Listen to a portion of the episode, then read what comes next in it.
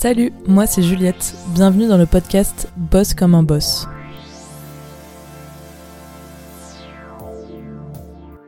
Quand j'ai eu l'idée de ce podcast, j'ai tout de suite pensé à quelques personnes de mon entourage que je voulais interviewer pour diverses raisons. J'ai rapidement proposé à Elise de venir à mon micro et elle a tout de suite dit oui. Elise, c'est une fonceuse, une bosseuse. Elle avance dans la vie en faisant ses choix avec son cœur. On a grandi ensemble depuis le collège, puis au lycée, puis la vie a filé, et ce petit groupe de copines s'est éparpillé dans des voies différentes, et parfois perdu de vue. Mais certains liens sont et resteront toujours très forts, quelles que soient les différentes étapes de la vie.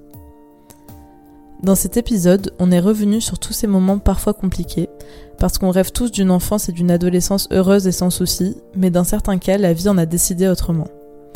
Élise va vous montrer au travers de son histoire qu'il n'est pas nécessaire de faire de grandes études pour trouver ce qu'on veut faire, être heureux et s'épanouir pleinement. Et s'il y en a bien une qui a du mérite et qui ira loin pour réaliser ses rêves, c'est sûr que c'est elle. Je m'excuse par avance si vous entendez des bruits de fond puisqu'on a décidé d'enregistrer cet épisode en plein air pour la première fois. Voilà, c'était un test. Bonne écoute.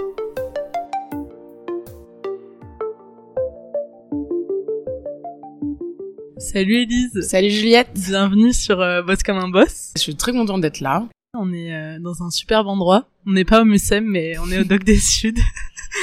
Pour la petite histoire, on devait être au Mucem, mais j'étais avec mon bolide de ma petite trottinette électrique. C'était interdit. Exactement. Donc on s'est rapatrié sur les Docks des Suds. Elise, je suis très contente que tu sois là. On se connaît depuis longtemps, même si ça fait longtemps qu'on s'est pas vu.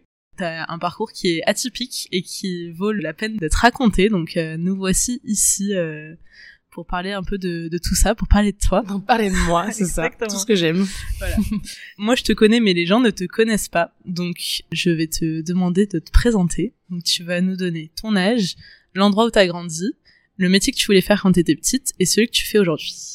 Alors, j'ai 23 ans. J'ai grandi à Toulon, comme Juliette. Et euh, quand j'étais petite, je me rappelle euh, avoir voulu être sage-femme, mais avoir été très, très vite euh, dégoûtée par l'aspect très réel de ce métier. C'était quoi la dernière question? Le métier que tu fais aujourd'hui. Alors, je travaille dans la restauration en tant que serveuse. Alors écoute, ma première question après cette intro, ça va être, tu nous dis ce que c'est pour toi la réussite? Alors, je pense que cette réponse, ça n'a pas toujours été la même en fonction de, de, de, mon âge et du moment dans lequel j'étais dans ma vie. Mais euh, aujourd'hui, j'aspire plus à être épanouie, à être euh, stimulée dans le métier que je fais et avec ma vie sociale qui est très importante aussi, mon cercle d'amis et ma famille. À l'époque, je pense j'étais beaucoup plus carriériste et j'avais des envies qui n'étaient pas les mêmes et je suis revenue à des plaisirs plus simples qui sont pour moi aujourd'hui du coup euh, ce à quoi j'aspire. c'est beau, ouais, c'est philosophique, c'est la maturité euh, ouais. visiblement. Écoute, euh, c'est c'est pas mal comme euh, définition je trouve. Enfin, c'est au final un peu euh, l'essence de la vie, j'ai envie ouais, de dire.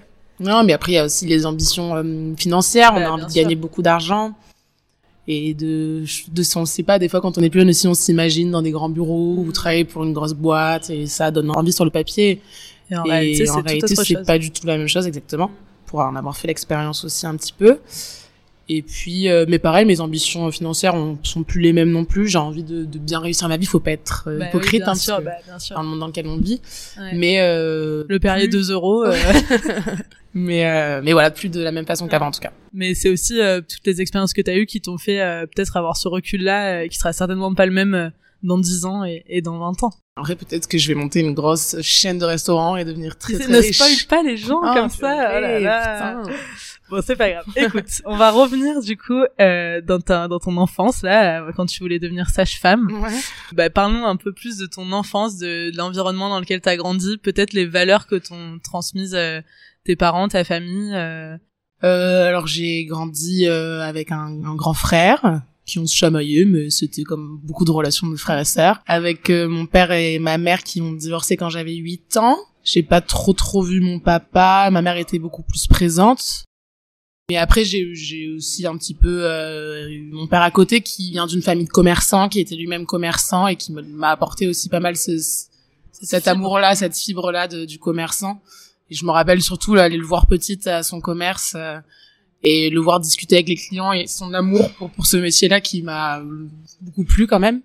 Et ma mère m'a apporté plein d'autres choses, hein, mais, euh, mais c'est vrai que sur la partie travail, souvent je repense à ça Et toute Ouais, cette partie, qu'il y a ouais. peut-être un truc qui est né Il y a quelque chose qui me plaisait Ouais. dans le fait de voir qu'il vendait pas forcément le produit parce qu'il était à tel prix, mais il vendait quelque chose qui correspondait au client et que le client voulait vraiment. Et j'aimais bien cet amour-là de cette tchatch du commerçant. Exactement. Et que tu as, hein, euh, Elise. Je, je sais pas, peut-être un peu. Je pense que tu l'as. Mais euh, voilà, dans une famille, donc du coup, une partie commerçante. Et euh, donc ça fait partie aussi de mes valeurs, je pense, et de mon amour aujourd'hui pour, euh, pour ce métier-là aussi, qui est un métier de commerçant, on va dire. Dans cette famille-là, qui était quand même une enfance un petit peu euh, pas toujours très stable par le fait d'être des enfants de parents divorcés, et donc de bouger entre papa, maman et tout ce qui s'ensuit. Donc parfois c'est difficile de, de, s'y retrouver, de, de grandir à son rythme, parce que je pense que comme beaucoup, ça, ça entraîne de grandir plus vite et d'assumer des choses un peu plus rapidement. Mais des choses dont je suis très fière aujourd'hui en tout cas. Donc euh, Ouais, c'est ça, c'est que peut-être que sur le moment, enfin, euh, il y a des trucs qui te paraissent insurmontables et au final, tu te rends compte que bah ça, ça te fait grandir comme tu dis, tu vois. Et aujourd'hui, euh, bah, peut-être que les choses, euh, si elles avaient été différentes, tu serais pas la personne que t'es non plus, tu vois. Carrément, carrément, c'est même une fois quand euh, j'ai eu une discussion avec mon père euh, après beaucoup de choses qui s'étaient passées, mais des années après, je lui ai dit que j'avais aucun regret de tout ce qui s'était passé parce que je ne souhaiterais pas être une autre femme que celle que je suis aujourd'hui. Donc, Bah ouais, ouais, non, mais c'est c'est important, ouais. Mais c'est vrai que sur le moment, euh, s'il y a des euh, jeunes euh, qui nous écoutent et qui se sentent un peu tiraillés entre euh, ces situations familiales pas faciles, bah déjà vous êtes pas tout seul. Si ça va pas, faut en parler. Faut... Moi, j'ai eu la chance d'avoir des gens comme vous, mon- un cercle d'amis qui était très fort à cette époque-là, au collège, au lycée. Et c'était un peu mon exutoire, quoi, d'être euh, d'être en cours, d'être à l'école, et à la récré avec les copains, les copines. Non, mais faut pas s'isoler en fait, c'est ça l'important. Et après, de toute façon, tout finit toujours par passer. C'est ce qu'il faut garder en tête, euh, plus ou moins facilement, plus ou moins, enfin dans le temps, plus ou moins longtemps après, mais tout finit par passer. Et il y a des moments difficiles qui aujourd'hui euh, nous paraissent loin et comme tu dis, qui nous ont permis de, de grandir. Ouais, et puis moi j'ai une petite devise que je me suis faite avec le temps, c'est de me dire qu'aujourd'hui je veux pas donner raison à ces choses négatives qui ont pu arriver et que ça m'empêche d'avancer. Je veux au contraire en faire des choses qui, qui m'aident à avancer encore plus et à être encore plus forte aujourd'hui. Du constructif. Voilà, c'est un peu bateau, Française. mais, euh, Mais c'est c'est la vie, c'est c'est l'histoire de la important vie. de le dire. si je reviens un peu sur euh, l'orientation, t'avais donc ce côté-là, donc t'avais pas encore euh, tout à fait euh, lu entre les lignes, mais de, du commerçant, de ton père qui, qui amenait Oui. ça. C'était pas encore euh, la question de l'époque. Mais du coup, donc tu, tu étais comment à l'école, euh, à l'école primaire là? Primaire, alors l'école primaire, je- bon, j'ai toujours été euh, primaire, enfin toutes les écoles confondues, une assez bonne élève, mais assez dissipée, on va dire. Mais souvent de bavardage intempestif sont mes euh, commentaires de mes euh, professeurs. Donc je pense que j'ai toujours été cet enfant-là, hein, j'ai jamais trop changé. Et ce que j'ai vécu m'a pas trop fait changer à l'école, en vrai. Je suis restée une bonne élève, ça m'a pas influencé sur ça. Et je suis restée une bavarde. C'était la tchatch de ton père que t'as. Peut-être, c'est vrai. Donc là, tu finis cette euh, école primaire, tu rentres au collège Maurice Ravel en Exactement. sixième 3. Sixième 3 Je le sais parce que j'y étais. C'est vrai. Putain, sixième 3. Sixième 3, punaise, ça nous rajeunit pas tout ça. Mais euh, du coup, tu rentres au collège et là, euh, donc ça se passe toujours de la même manière. Niveau travail, tu travailles assez bien. C'est quand même autre chose. Le, le collège, là, il se joue des choses différentes. Ouais, ouais, et puis c'est toujours excitant, t'as l'impression d'être euh, un grand, euh, pour la première fois un petit peu, parce que ça, ça commence à être une école qui est un peu plus euh, d'adolescents. Mais, euh, mais non, pareil, c'était très cool, hein, euh, C'était la belle époque. c'était une belle époque finalement, sur le moment, souvent on est malheureux, on en veut à plein de choses, euh, enfin tout ce qui se passe dans notre vie, comme on a dit plus, plus tôt. Mais finalement, après, après, après coup, c'était vraiment une belle époque, je trouve. Donc là, le collège, donc ça se passe super bien. Donc en, en, vrai, oui, c'est moi j'ai des super souvenirs aussi du, du collège. Mais euh, est-ce que tu te rappelles de des premières réflexions que tu as eues sur l'orientation, on va dire un peu plus construites, où tu vois d'une personne qui t'aurait plus parlé de ça, que ça soit dans ton entourage, ou tu vois un conseiller d'orientation, ou un prof, ou euh, tu vois même entre nous, enfin entre, entre entre amis? Euh, je me rappelle, je crois, avoir une discussion avec Madame Tristani, professeure d'histoire euh, très intéressante, qu'on aimait beaucoup d'ailleurs, et euh, sur les choix euh, qu'on aurait à faire au lycée. Je crois qu'on avait eu ce jour-là un intervenant qui avait dû venir, euh, il me semble, sur l'orientation, ou je sais plus trop quoi, sur les- sur les bacs, en tout cas, à choisir S, L, E, S. Je me rappelle que ça m'avait marqué parce qu'il y a eu cette pression de dire le bac S était le bac à choisir parce qu'il offrait toutes les débouchés et que j'étais un peu là à la voir en paniquant en disant mais pourquoi? Mais moi je veux pas faire un bac S. J'aime pas les maths. j'aime pas les maths et euh, en plus ça n'allait pas du tout avec les débouchés que je voulais faire derrière. Donc je trouvais ça complètement ridicule de prendre un chemin avec euh, en apprenant des choses qui n'allaient pas me servir. Donc voilà c'était je pense le début euh, je pense que c'était en troisième il me semble. C'est rigolo que tu parles de Madame Tristani parce que j'allais te demander s'il y avait quelqu'un qui avait marqué tes années collège et je pensais justement à elle Ah. en... Oh, il y en a plusieurs en vrai. hein. J'ai Madame Le Bessou aussi, professeur de sport, avec qui j'ai beaucoup échangé. Mais, J'en ai un euh, autre. Et j'en ai un autre. Monsieur Michaud. Monsieur Michaud. C'est le prof de techno. Ouais. La techno. Quelle Ah, mais superbe lui, matière. justement, il me trouvait très très bavarde. Il m'avait viré plus d'une fois de son cours. On lui avait offert une photo de nous. Sur une tasse à café. N'importe quoi. Du coup, donc on est toujours euh, au collège Maurice Ravel. Euh, c'est un collège public qui est quand même assez privilégié dans Toulon, on va pas non plus se mentir. Ouais, dans euh, un quartier euh, plutôt sympa. un quartier sympa. C'était pas un collège à problème. euh, il y avait pas beaucoup d'élèves à problème non plus dans ce dans ce collège. Enfin, ça se passait quand même plutôt. non, euh, et puis je plutôt pense qu'il faut dire aussi qu'on a, on appartenait à un groupe d'amis qui étaient plutôt que des gens sérieux. Non, c'est vrai. Donc euh, on fait. Euh... bah, J'allais parler à ta place carrément. J'allais te demander ce que tu avais pris comme option. S'il y avait des options au collège. Ben, j'avais pris euh, euro espagnol. Euro espagnol. Et euh, bah, c'est tout, du coup, il y a que ça comme option. Ouais, euro espagnol et bah ouais, c'est tout. Mais on était ensemble en Ouais, euro espagnol. ensemble. Ouais. Ouais. Bah voilà, donc euro espagnol, c'est des cours euh, de d'histoire en espagnol. Deux- d'espagnol renforcé aussi, il y avait deux cours. ouais. Et ça, c'est vrai que prendre des options, enfin au collège et au lycée, on nous a toujours dit que ça, bah, que c'était bien pour le dossier et tout. Et en effet, je pense que ça donne un petit quelque chose en plus. Et franchement, c'était pas énorme. C'était quoi? On devait avoir 4 heures de plus par semaine. En plus, moi, je suis pas partisane de travailler plus. je suis assez flemmarde en général. Mais euh, c'est vrai que cette option-là était euh, était vraiment très cool. En fait, le groupe était très cool aussi. Je pense que ça joué dans dans dans tout ça. C'était super intéressant, euh, sans qu'on sente que ça soit trop les, les devoirs en tout cas. Enfin, toute la charge du coup de cette cette option-là n'était pas trop trop pesante. Au contraire. Et euh, c'était un super choix que j'ai réitéré après au lycée, mais en, en anglais d'ailleurs.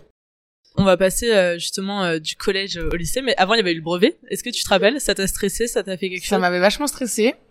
Mais j'ai pas pour autant plus révisé que ça dans mon souvenir. je me rappelle être au bord de la piscine chez mes grands-parents avec mes fiches Très là. stressé, quoi. Mais une fois par contre, je m'étais enregistrée. Je me rappelle Oh. ça, ça m'avait aidé. En train de lire mes fiches et je les avais réécoutées après en m'endormant le soir. Ouais, tu tenais quelque chose, peut-être. C'était juste parce que euh, j'avais la flemme de les lire en boucle, je crois. Parce que vraiment, je, et je suis toujours je suis quelqu'un qui est assez flemmard. elle avait poussé le truc jusqu'à son paroxysme. Je me l'étais juste enregistré, je me les, je les écoutais. Dans ta vie perso, là, au collège, euh, il, il se joue aussi des choses particulières. Tu vois, tu parlais de tes parents qui s'étaient séparés plus petites. C'était euh, toujours tendu, on va dire. ça influait pas forcément sur tes notes, mais est-ce qu'il y avait peut-être des choix qui allaient commencer à se dessiner à ce moment-là? Tout à fait. Euh, déjà, c'est la période du collège, c'est la période où j'en avais quitté la maison euh, d'enfance et on était parti dans un petit appartement avec ma maman. Là, je voyais plus trop mon papa. Mon père avait choisi de nous faire vivre avec lui et sa petite amie en garde alternée. Ça s'était pas très bien passé, donc on était parti chez mes grands-parents. Donc j'étais entre mes grands-parents, ma mère, euh, mon père. C'était un peu particulier. Et donc après ça, ma mère a rencontré quelqu'un pendant que j'étais au collège. Et euh, ce quelqu'un-là habitait à Cannes. Du coup, elle a choisi de partir vivre à Cannes. Et, euh, Et moi, c'est pas, pas à côté. à côté. et euh, avec toute la vie de, que j'avais, mon entourage, j'avais aussi un, un premier amour qui était un peu très important pour moi. Du coup, j'avais fait le choix de rester. Et mon père il était avec une seconde femme avec qui ça se passait très bien. Et donc, j'ai pris le choix de, de, de vivre avec eux, avec mon frère qui avait, qui était plus vieux que moi de trois ans. Donc, pareil, il avait sa vie qui était encore plus ancrée que moi. Et donc, on s'est lancé dans cette vie. Ouais, euh, pour l'entrée au lycée. Pour l'entrée au lycée, tout à fait. C'était en seconde, du coup, qu'on a, ma mère est partie à Cannes. Et, Et toi, euh, nous, on est resté ici chez, chez mon père. Donc là, tu rentres euh, au lycée, au lycée Dumont-Durville. L'un des plus grands lycées de France à l'époque. Exactement, Ouais, à Toulon.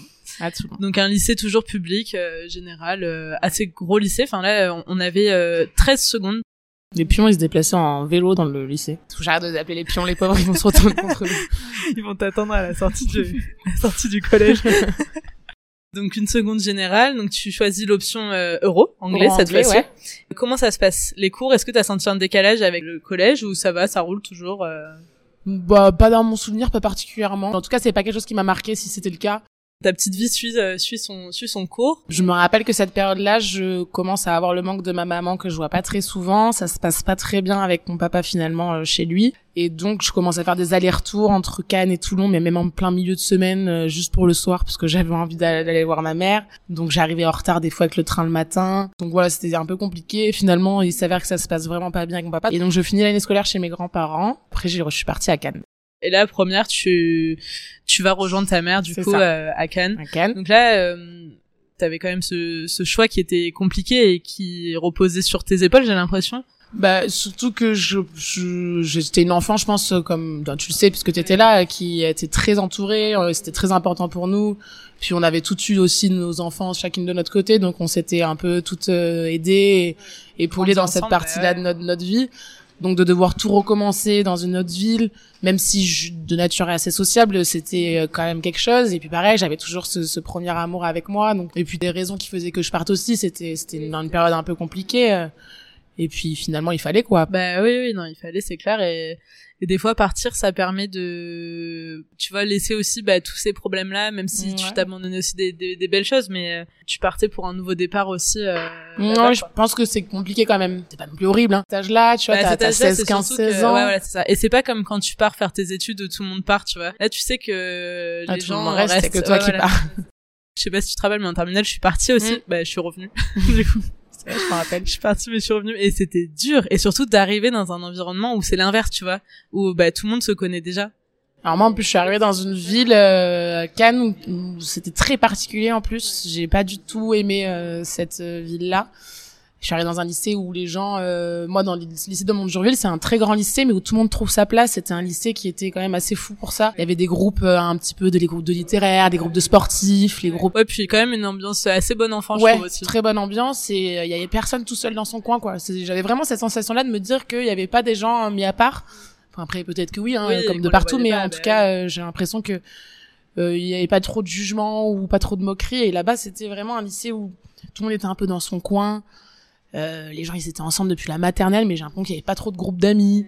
Et euh, même, comme je le disais, je suis assez sociable, j'ai eu du mal là-bas à, à me faire des liens, quoi. Donc ça, rajouté à une nouvelle vie, un nouveau cadre de vie. C'était pas, c'était pas facile pour toi à cette époque on a, on a un petit peu posé le cadre là de ces années euh, lycée, donc entre euh, Toulon et, pardon, et, Cannes. avec un quand même un contexte familial qui était pas facile. Je sais que c'est compliqué d'en parler, euh, tu vois, là on sait pas qui va nous écouter, mais mais je trouve que c'est hyper important parce que tu vois moi à ce moment-là, je pense que si j'avais écouté quelqu'un, bah, un podcast d'une fille qui dit, bah c'est dur, mais ça, enfin ça va finir par passer et tu seras contente de ce que tu as traversé parce que ça t'aura endurci et tu seras tu vois euh, t'es devenue une fille super euh, une femme mmh. super et tout. Ça m'aurait sûrement rassuré après toujours euh, avec un recul différent une maturité différente et tout ça mais mais je trouve ça quand même important d'en parler et je t'en remercie d'avoir le courage de venir raconter moi je voulais dire autre chose aussi quelque chose que j'ai réalisé l'an dernier c'est que toute cette période là je croyais être très forte parce que comme toi t'as pu l'être aussi parce que je je vivais les choses bien, j'essayais de tout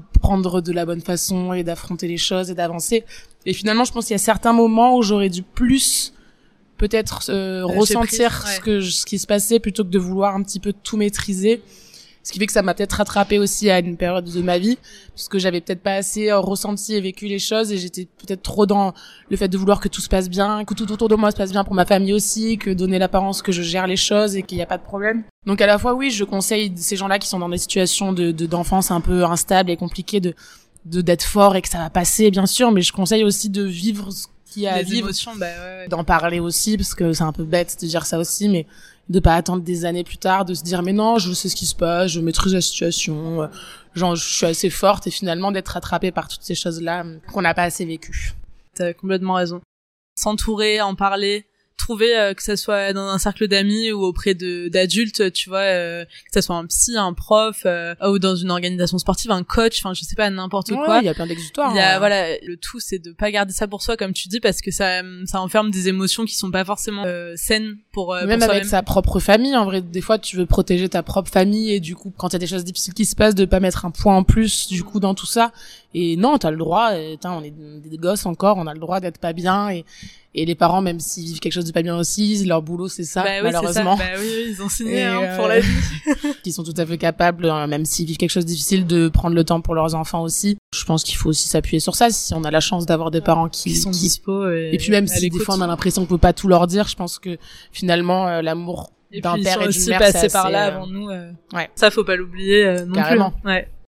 Je pense que tout le monde a eu des périodes un peu conflictuelles et c'est aussi ça qui te permet de de rebondir et de, de, de chérir, enfin tu vois les moments, enfin de Mm. voir les choses différemment et tout ça. Enfin bon, là on est dans la philosophie, mais si on revient sur l'orientation, t'avais tout ce contexte-là qui était quand même pas facile, mais il y avait toujours cette question euh, de la suite qui, qui allait ouais. se poser. Et euh, est-ce que déjà t'avais une idée un peu plus précise d'un métier? Alors moi j'ai choisi un bac ES euh, que j'adorais, hein. c'était tout à fait ce que j'ai aimé, j'adorais l'économie, euh, sciences sociales. J'ai pensé à différentes choses, j'aimais bien la politique et donc j'ai euh, commencé à acheter des livres sur euh, les études de sciences politiques et euh, voir un petit peu le, concours d'entrée, comment ça se préparait, tout ça. Donc j'ai commencé à, m'orienter un petit peu vers ce choix-là. Et donc j'ai voulu me tenter de passer le concours et puis finalement je ne l'ai pas fait. Et donc après le droit c'était un truc qui me plaisait bien. Du coup je vais ajouter autre chose à ce moment-là, c'est que j'ai pas été, je trouve très bien informée sur la suite d'après, enfin pour après le bac. Je trouve qu'on nous dit euh, de façon un peu euh, Ouais, factuel. euh, Factuel. on nous dit qu'il y a les études littéraires, les études sportives, les études de, droit et euh, finalement les études scientifiques et, et on nous dit pas tout ce qu'il y a aussi ailleurs quoi. On nous parle de quatre facs Bah c'est ça. Et euh, je trouve qu'on n'est pas du tout bien informé sur tout, tout le champ des possibles qu'il y a parce qu'il y a tellement de choses possibles finalement. Ouais, Et on s'en rend compte maintenant, nous, parce qu'en faisant des études au début peut-être plus générales et en se spécialisant au fur et à mesure, mais je trouve que c'est quand même une perte de temps parce qu'on aurait pu peut-être trouver des études peut-être beaucoup plus ciblées dès le début. Euh, euh, je sais pas, il y en a aujourd'hui dans mes amis qui font du marketing ou de la communication, il y en a qui font euh, enfin, plein de choses différentes. Même moi-même, hein, dans, dans l'hôtellerie et la restauration, j'aurais pu faire des études dans, dans ce métier-là. hein. Donc, ils ont fait peut-être des parcours plus plus généraux dans des facs littéraires ou autre chose, et pour après se spécialiser dans des trucs beaucoup plus précis, quoi. De toute façon, ce qui est sûr, c'est qu'il y a un énorme manque d'informations dans ces années-là. Que ça soit euh, de dire euh, faites des matières scientifiques, c'est ce qui va vous vous ouvrir le plus de portes. Certes, c'était le cas à une époque, mais les choses, elles ont changé. Enfin, nous, c'est plus le cas du tout, et on le voit, ça se confirme que dans, enfin, moi, dans mon entourage, euh, ça veut plus rien dire le bac. Enfin, une fois que tu l'as, après, tu peux rebondir quand même de manière hyper facile en, en, en montrant ta motivation et tout ça. Bien sûr, si tu veux faire médecine depuis que t'es tout petit, euh, tu vas pas prendre un bac L, tu vois. C'est, enfin, les choses, elles sont dans la dans la logique. euh, quand tu sais pas, bah tu vas vers ce qui te plaît, ne va pas vers un truc qui te plaît pas parce qu'on Ah oui, dit non, que ça va t'ouvrir. des- d'accord. hein. Et euh, est-ce que t'avais vu un conseiller d'orientation? Non, Non, ça te dit non, rien je pense pas avoir vu conseil d'orientation, non, c'est sûr même. Du coup, j'ai fait ce choix des, des, de la faculté de droit Tu passes ton bac. Je passe mon euh, bac. À ce moment-là aussi à Cannes toujours. à Cannes, toujours, ouais. Donc euh, ça se passe bien. T'étais Ça se stressée. passe bien, ouais. Ouais. Je pense que j'étais stressée, hein, faut pas être hypocrite, hein, comme tout le monde, j'étais pas assez T'écoutais, euh, sûre de Tu moi. t'écoutais enregistrer. Peut-être qu'encore je l'ai fait. J'ai pas beaucoup de souvenirs de ces révisions. Mais, euh, mais ouais, j'étais assez stressée, je pense. Mais pas plus que ça non plus. Ouais. Et Mais tu puis, euh, et puis j'ai eu ce bac, voilà. Je sais même plus qu'est-ce que j'ai eu comme mention. T'as t'as eu ton bac. C'était bac. déjà un bon. euh, Voilà. Bonne chose de une fait. Bonne chose de faite. Et donc euh, APB, euh, fac de droit. Ouais. T'es prise. T'avais mis quoi droit. comme euh, choix, comme ville? J'avais mis, euh, donc Aix, j'avais mis Lille aussi. Oh. Oh. Elle voulait partir. Dans le Grand Nord. Dans le Grand Nord. Ouais, on m'avait dit que c'était une super ville. Et je pense que c'est le cas. Bonjour Ouais, à tous les Lillois. Hello. C'est ces deux-là que j'avais mis principalement. Et je suis prise à Aix, donc super contente. On n'a plus trop reparlé de tes parents, mais est-ce que eux, ils avaient une influence particulière sur tes choix d'orientation? Est-ce qu'ils te t'orientaient vers un domaine en particulier? Ils te parlaient de ça ou t'as plus trop le souvenir euh? Mais en fait, j'ai bon, ma maman euh, était su- super présente et euh, une super maman qui m'a toujours épaulée dans tous mes choix. Elle avait... Ma mère a pas du tout de jugement sur mes choix. C'est quelqu'un qui te soutient. Euh, j'aurais pu faire euh, vendeuse de fruits et légumes. C'est pas du tout un, métier qui soit péjoratif, hein, mais j'aurais pu faire tout et n'importe quoi qu'elle aurait été contente pour moi. Et c'est toujours le cas, je pense d'ailleurs. J'avais plus de contact avec mon papa du coup après être partie à Cannes. Mais par contre, il s'est passé quelque chose en terminale. J'avais un prof de philo. Ouais, tu vois, mon, son nom me sort de la tête. Bon, c'est pas grave. D'ailleurs, ses cours étaient très très durs. C'était horrible. Mais ils nous disaient tous, euh, mais vous inquiétez pas, avec mes cours, vous aurez les meilleures notes au bac, parce que moi, je vous mets des sales notes là, mais après au bac, vous aurez des bonnes notes. Ouais, super, génial. T'as eu combien, tu te rappelles? Je crois que j'ai vraiment pas eu une bonne note. Et ma mère a rigolé parce que je me rappelle, elle m'avait dit, moi aussi au bac, j'avais eu une super mauvaise note en philo. mais bref, ce prof était super intéressant, il était un peu barjot, mais, mais très Un intéressant. prof de philo, quoi. Ouais. Et je, m'étais un peu confiée sur mes problèmes euh, de, de famille et je lui avais dit que je parlais plus à mon papa et du coup je crois que c'était juste avant de partir euh, et je m'étais confiée. Il m'avait dit qu'en gros euh, je pouvais pas avancer de façon sereine dans ma vie sans avoir de contact avec quelqu'un d'aussi proche en fait. Euh, peu importe quel que soit le contact, hein, mais du, du moins de reprendre contact avec avec mon père pour commencer de façon plus euh, plus apaisée cette nouvelle ouais. vie d'adulte parce que c'était une nouvelle vie pour Bah, moi. c'est ça. tout ce que j'ai toujours attendu la vie indépendante, euh, seule. Au début, on est trop content, mais bon, euh, finalement, on est bien chez le papa maman, je vous le dis. Du coup, voilà, c'était un peu une renaissance et je voulais que cette renaissance-là, elle se fasse en- Partagé, ouais. de façon vraiment euh, le, le mieux possible, quoi. Donc du coup, j'ai repris contact avec mon papa et, euh, et donc euh, depuis euh, depuis ce temps-là, on s'est on s'est reparlé. J'ai commencé ma nouvelle vie ex avec euh, rien derrière moi entre guillemets qui m'empêchait Ouais, de bah, ça, d'avancer. T'avais fait tout ce que tu pouvais euh, pour écrire une nouvelle page. ouais une nouvelle page à la fac de droit d'Aix-en-Provence. Donc, entre-temps, on m'a dit à l'oreillette que t'avais passé ton BAFA. Exactement. J'ai passé mon Bafa avec en fait ma mère travaille euh, travaille dans une dans une, une société où euh, avec un CE qui euh, qui finance pas mal de, de vacances tout ça et qui finançait aussi le, le Bafa. C'était une super expérience. C'était d'ailleurs à côté d'Aix-en-Provence, à Puy-Loubier. Enfin c'était pas pour une vocation particulière, hein, c'est oui, juste que. J'aimais bien les enfants, je trouvais ça sympa. Et je m'étais dit comme boulot d'été, ça pourrait être sympa aussi. euh. Donc j'ai passé mon BAFA que j'ai eu. Que t'as eu. Oh la main. Oh la main. Pour ceux qui savent pas, le BAFA, c'est le brevet d'aptitude aux fonctions d'animateur. Donc c'est un diplôme non professionnel qui permet d'encadrer des enfants et des adolescents. Ça peut être occasionnel ou non, c'est pour- pendant les vacances souvent. Donc les conditions, c'est avoir 16 ans. Donc c'est payant, mais comme dit Elise, ça peut être financé de plein de manières Plein de- ouais, plein différentes. d'organismes. Donc euh, soit les CE, donc des, des parents ou de bah, de l'entourage tout ça. Il y a la CAF aussi. Je crois qu'il y a une aide de Ouais. quasiment 300 euros à la CAF. Et surtout que c'est pas excessif hein, comme Non, formation. c'est hein. ça coûte moins de 500 euros. Donc j'ai noté qu'il y avait trois phases. En fait, une formation de 8 jours, un stage de 14 jours, et après il y a possibilité de faire une session d'approfondissement. Donc entre 6 et 8 jours. Donc ça, fait. je suis pas sûre que ça soit obligatoire. Après, ce qui est bien aussi, c'est que souvent c'est compliqué de trouver un petit boulot à 16 ans, et le Bafa, ça vous permet de, bah, ensuite voilà, d'aller dans un centre aéré, enfin ou l'été, euh, des colos, des trucs et tout, ça permet d'avoir une petite source de. Ouais, déjà de rentrer dans le milieu du travail Ouais. d'une façon un peu ludique, quoi, parce que c'est ça. Et puis c'est cool euh, en plus, ouais, quand vous aimez bien les Ah ouais, jeunes et tout, euh, cool. c'est hyper cool. Bon, du coup, euh, tu passes ton BAFA, tu passes ton bac, tu as ton bac, tu es prise à Aix-en-Provence. Donc là, ça y est, la vie, euh, La vie d'adulte commence. Le rêve. euh, ouais, le rêve. euh. Donc la fac euh, d'Aix-Marseille, toujours pour mon petit point info, elle est dite la plus grande université francophone au monde. Ah ouais, je savais peut-être un Marseillais qui a Je écrit savais ça. par contre je- qu'elle était bien classée en fac de droit à l'époque, du moins, elle avait un classement dans les cinq premières, il me semble. c'est la troisième meilleure Troisième. licence de Bah, droit. C'était déjà euh, ça, je crois, il me semble. Donc euh, super, euh, ouais, super fac. cool, hein. Tu trouves un appart euh, sur place? Ouais, j'ai avec ma mère pendant l'été, on était venu faire quelques visites. Et comment vous dire qu'Aix-en-Provence, le prix de l'immobilier, c'est pas donné. C'est les loyers parisiens. Et euh, on a trouvé euh, un bon, un super bon plan, euh, un super petit appart pour moi toute seule, assez assez grand quand même, euh, sur la périphérie d'Aix-en-Provence. Il y a un périph' à Aix-en-Provence aussi.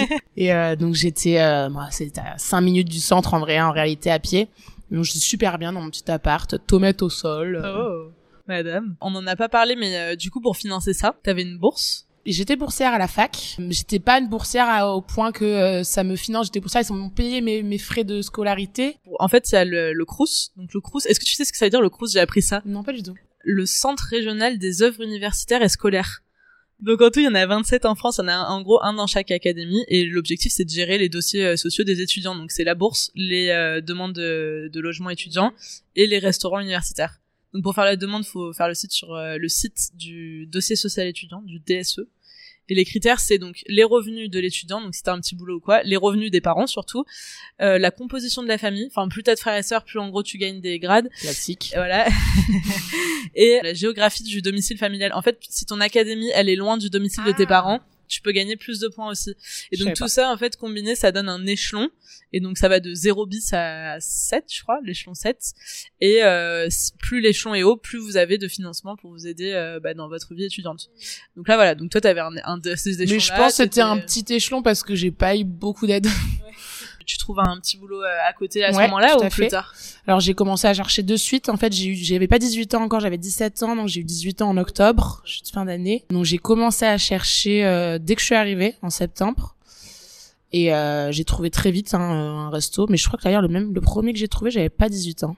Non, j'avais pas 18 ans. Le premier que j'ai trouvé, je n'avais pas 18 ans. Parce qu'en fait, tu peux travailler dans la restauration si tu touches pas à l'argent. Ah oui. Si t'as pas Il y a un 18 truc ans. comme ça, un ouais, truc comme ça ouais. au début. Bon, du coup, j'étais juste euh, vraiment serveuse. Je servais, je, je servais des plats, quoi. Je, j'amenais le plat aux clients. Je, je, je- Oui, il faut pas toucher l'alcool. Je crois qu'il faut pas toucher Ni l'alcool. ouais. euh, ni, euh, ni, ni la caisse. Les horaires aussi, t'as des trucs, genre tu peux pas travailler après. Je me rappelle pas si c'était complètement légal ce que j'ai fait, hein, parce que je faisais quand même des choses finalement, mais Donc là, tout est calé, t'as ton job étudiant. j'ai mon licence, petit ton appart, tout est tout est trop cool et puis cette vie-là commence vraiment trop bien. J'adorais ma vie avec, je suis tombée très vite amoureuse de cette ville, où aujourd'hui je me sens peut-être beaucoup plus chez moi que finalement à Toulon. Et, euh, et donc, dans mon souvenir, tout se passe très très bien. Et donc les cours là, comment ça se passe? Les cours, par contre, euh, ben voilà, euh, le boulot prend peut-être un peu le dessus parce que j'ai pris pas mal, j'ai pris vraiment goût à, à, ce métier de la restauration. Puis finalement, euh, le côté, euh, t'es 500 dans l'amphithéâtre et finalement t'es pas très suivi non plus. Les TD, oui, t'as des TD, bon c'est pas très souvent, mais euh, c'est pas non plus, t'es 30 dans une salle, hein, c'est c'est pas très.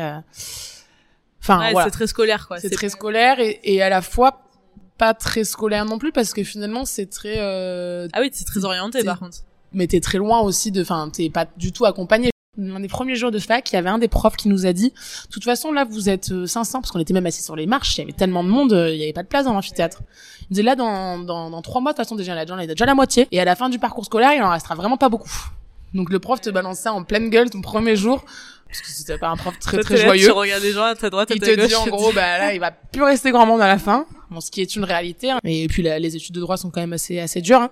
Mais euh, mais c'est vrai que t'es un peu dans un bain de foule. Bah ouais. Et puis c'est dur de rencontrer des gens dans ce cadre-là. J'ai eu la chance d'avoir des gens à la fois de Toulon et de Cannes, parce que du coup j'avais les, ces deux villes où j'avais fait mes études qui qui se sont retrouvées au même endroit. Sur les bancs de. Sur les bancs de la fac.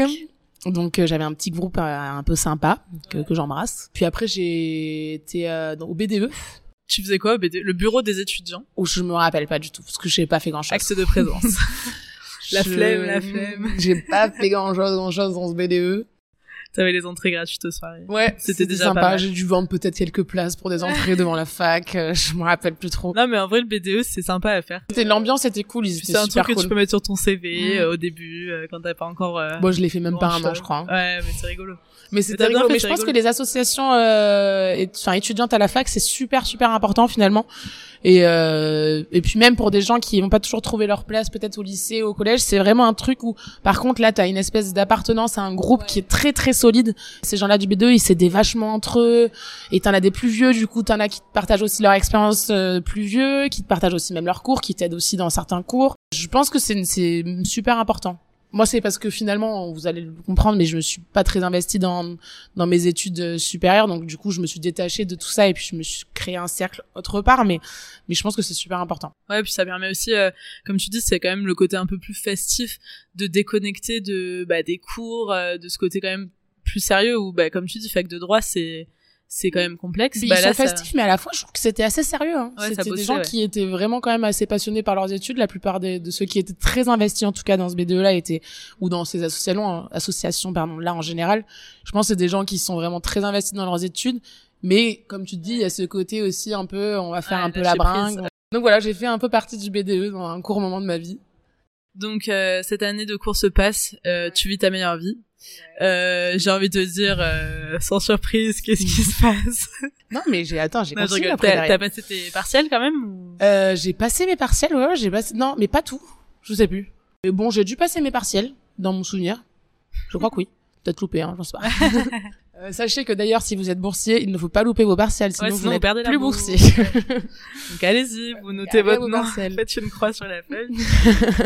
Non, mais en vrai, oui, c'est bon à savoir, puisqu'on peut avoir une petite année d'égarement comme ça. Ouais, bon, après, honnêtement, voilà, je, je, je croyais que c'était ce que je voulais faire à ce moment-là et j'ai quand même persisté parce que je me suis réinscrit. Bon, j'ai raté ma L1 hein, sans surprise. je me suis réinscrit en L1 et j'ai fait que très peu de temps, j'ai fait que quelques mois et j'ai arrêté. Je t'ai pas demandé si t'avais une idée euh, vers quoi tu voulais te diriger en partant dans le droit non, ou c'était vraiment ouais tu t'allais découvrir euh... ouais, non, vraiment je savais pas du tout et tout le monde me disait que c'était assez normal parce que ouais, c'est large, je voulais savoir un peu plus un peu plus tard mais non, non, mais je, je pense que j'avais pas du tout ma place dans cet endroit-là en plus. Hein. Ouais, puis à côté, il faut quand même dire que t'avais ce petit boulot qui finalement est devenu un grand boulot. Ouais, bah alors du coup, j'ai changé même de restaurant. Au tout début, j'ai travaillé dans un petit resto euh, horrible. Donc, et après, le nom. terra le nom. Et, euh, et finalement, sur cette même place, euh, j'ai euh, postulé un petit peu autour dans d'autres restaurants quand j'ai commencé à m'approcher de mes 18 ans pour que ça soit plus facile.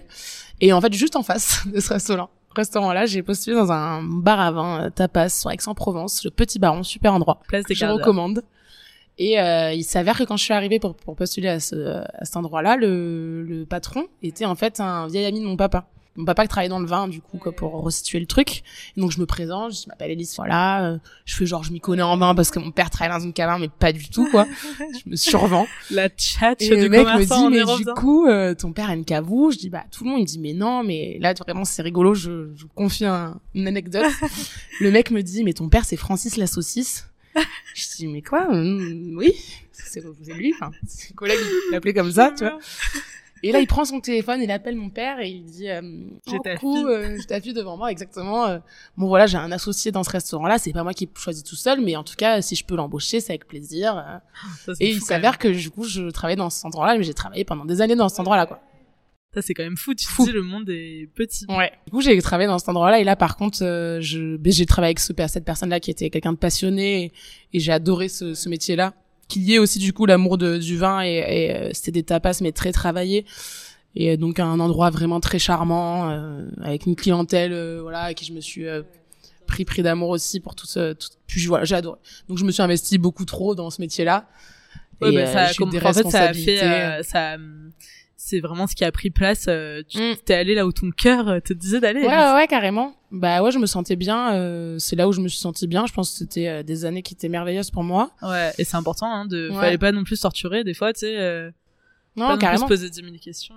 Et même quand j'ai repli, j'ai recommencé ma deuxième euh, L1, même je me rappelle avoir parlé avec certaines personnes, dont euh, mon papa, bon ma mère m'a toujours soutenu dans tout, mais euh, c'est vrai qu'elle elle avait cette frustration de pas avoir fait de grandes études et elle voulait que, elle croyait tellement en moi et elle croit toujours en moi, hein, mais Après, dans la tête des parents, tu vois, j'en ai parlé dans les précédents épisodes, mais c'est vrai que, enfin, tu vois, pour eux aussi, à l'ancienne, c'est, les études vont te permettre Mm. d'avoir un métier stable carrément. et rémunérateur et qui vont te permettre d'avoir une vie, euh, euh, la vie que tu mérites, etc., etc. exactement. Alors que des fois, euh, c'est peut-être pas aussi linéaire que ça, tu vois. et- Et je pense en plus on vit pas du tout dans les mêmes époques. À l'époque, Bah, eux, sûr. ils faisaient peut-être des études ou non et ils choisissaient un métier qu'ils ont fait toute leur vie.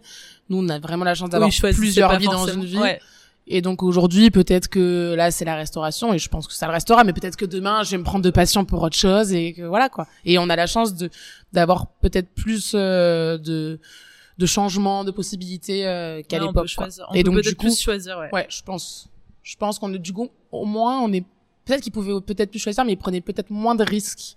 Enfin, je sais pas trop comment définir ça, mais euh, Bah, je tout pense cas, que la- déjà, que nous, on manquait un peu d'informations, t'avais moins, encore moins d'informations, et peut-être des, euh, des parcours beaucoup plus linéaires, comme exemple, tu vois. il y avait peut-être beaucoup moins de possibilités. Hein. Peut-être que aussi on a les, faut être réaliste. les- la société elle a évolué, il y a des nouveaux métiers, il y a plein de nouvelles choses et euh, donc je pense que ça joue aussi dans, dans l'équation. Hein. Donc ouais, ma maman, elle, elle était euh, plutôt du genre à vouloir me pousser parce qu'elle savait que j'ai toujours eu un peu des facilités à l'école en étant flemmarde comme j'étais. Donc elle a envie, envie que, que j'exploite un peu ce potentiel-là, ce que je comprends et et mais c'est pas ce qui a influencé mes choix. J'avais envie moi aussi hein, de faire des études, j'ai toujours eu envie. Et donc j'ai re- repilé pour une seconde L1 et mon père m'avait dit et même d'autres gens euh, mais ils disent enfin tu sais très bien que c'est pas fait pour toi enfin t'as déjà essayé ça n'a pas marché euh, arrête quoi tu vois la restauration t'aimes ça vas-y Bah, lance-toi surtout quoi. que t'avais ce truc quand même devant toi que tu faisais et qui, que t'adorais, tu vois, qui te... Ouais, puis j'ai eu la chance de travailler dans une structure où on m'a donné beaucoup de responsabilités, où, euh, j'étais vraiment euh, bien bien accueillie et, euh, et ça a été génial quoi. Bon, j'ai quand même rempilé. Ça c'est pas fait. Je sais pas, j'ai compris que c'était pas du tout la bonne idée. Mais c'est pas grave, t'es retourné essayer. J'ai retenté, au moins, pas de regrets. T'étais sûr, là, du coup, c'était Ouais. sûr. Fallait pas refaire une troisième Mais j'ai pas perdu des années, j'ai en non, tout bah cas vous non, perdrez t'as- jamais d'années à faire différents parcours, c'est ça m'a enrichi sur plein de choses et puis ça m'a permis d'être là où je suis aujourd'hui donc c'est important tout ce parcours là. Et donc du coup bah la restauration à nouveau, encore plus de responsabilités qu'avant, j'ai travaillé encore plus, j'ai adoré ça.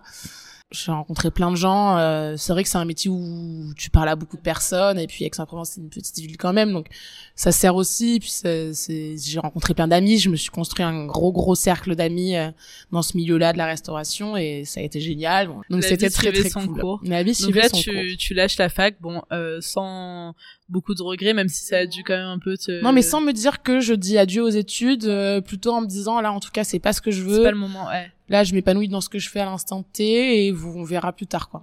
Bah écoute, t'as très bien fait, puisque là, 2019 arrive, t'as une super opportunité. Ouais.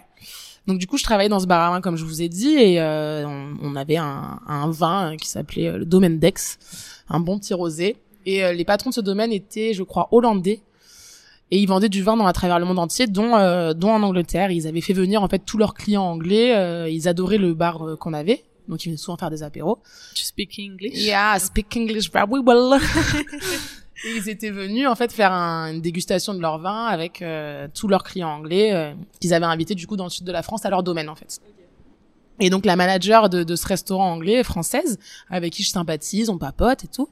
Et elle me donne sa carte et elle me dit bah écoute euh, si tu veux bosser pour moi euh, à Londres, euh, tu viens euh, tu viens quand tu veux. Je sais quoi, ok, d'accord. En plus, avait mon patron à côté qui lui dit, bah, quand même, vous dépochez pas ma serveuse. Elle était à moi, je prends sa carte. euh. Et à ce moment-là de ma vie, je, je, j'avais, j'étais avec quelqu'un, j'habitais avec quelqu'un et je me sépare de cette relation. Et puis, bête, enfin, bêtement, on y croit, on y croit pas, je vois plein de petits signes. J'ouvre la caisse de l'ordinateur, le Big Ben, je trouve un pounds par terre, enfin, des conneries, quoi. Puis, il y avait pas grand chose qui me retenait, j'avais un peu tout quitté. Donc, du coup, je choisis de partir à Londres. Donc là, c'est quoi C'est septembre? Euh, non, c'était un peu plus tard. C'était en novembre, je crois. Pour l'instant, t'étais pas encore revenu dans l'optique de reprendre des études Non. à ce moment-là. T'étais vraiment, tu t'étais dit là pour l'instant, c'est la restauration, on verra plus tard. ouais, euh. ouais, et puis l'expérience euh, professionnelle de partir à l'étranger. Ouais, voilà. Donc même là, oui, c'est ça. Donc là, c'est c'est c'est ce truc-là. Tu te dis, allons-y. Allons-y. euh, Et puis drôle de, de coïncidence aussi, mon meilleur ami à ce moment-là, euh, enfin, un couple d'amis de parents qui a un, un appartement à Londres, un immeuble même, et euh, ils lui disent euh, bah vas-y si tu veux, euh, on Je peut te le louer. euh. et en fait, on avait un copain de, de la restauration qui était parti aussi à Londres, improbable. Et euh, donc lui, part à Londres, mais sans boulot, mais avec l'appartement, et moi je pars avec le boulot, mais sans appartement.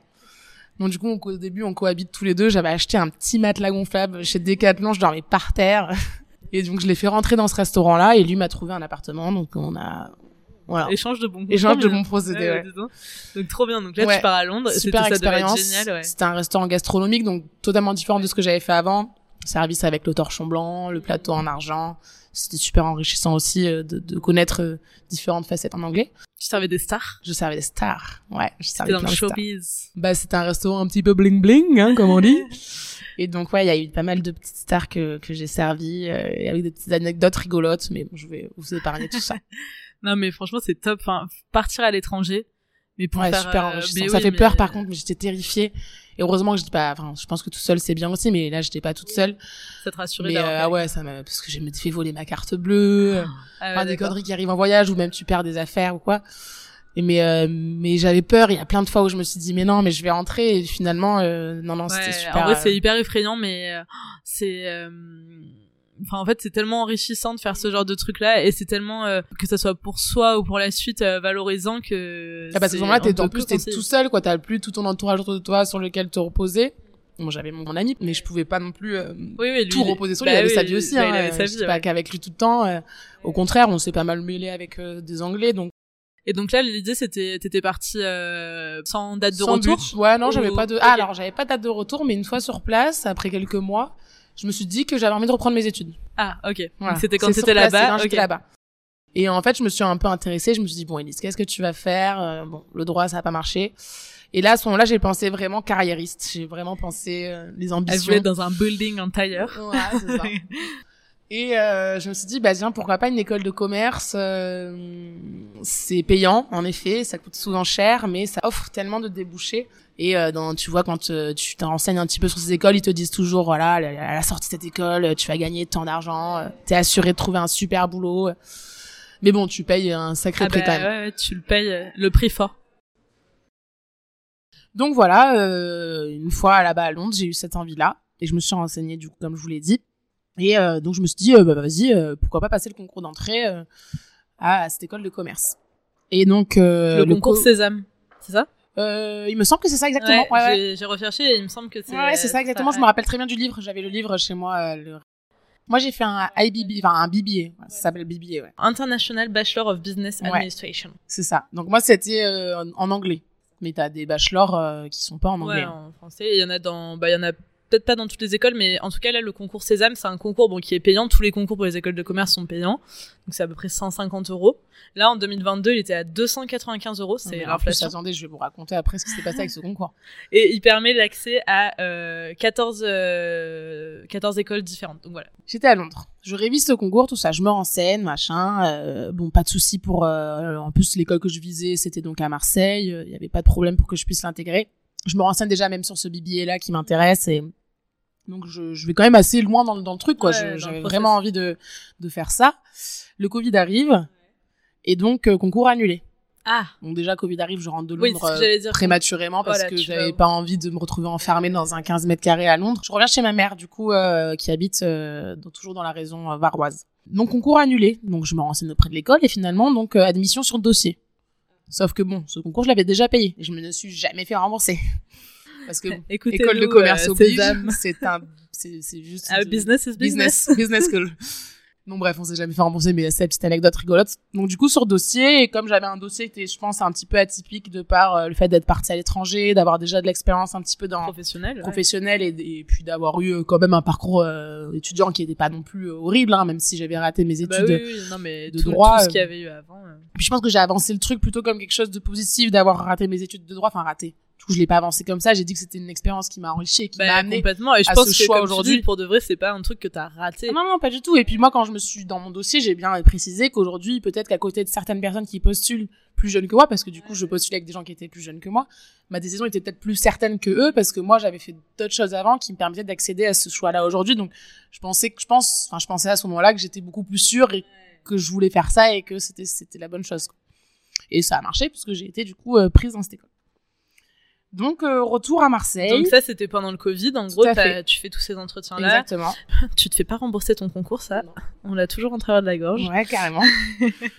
Et euh, t'es pas du tout repassé par Parcoursup. Enfin, Non. par... euh, non, non, Non, t'es passé en direct avec l'école. Donc l'école euh, dont on ne taira pas le nom cette fois, c'était Kedge, Kedge, Business School. à Marseille.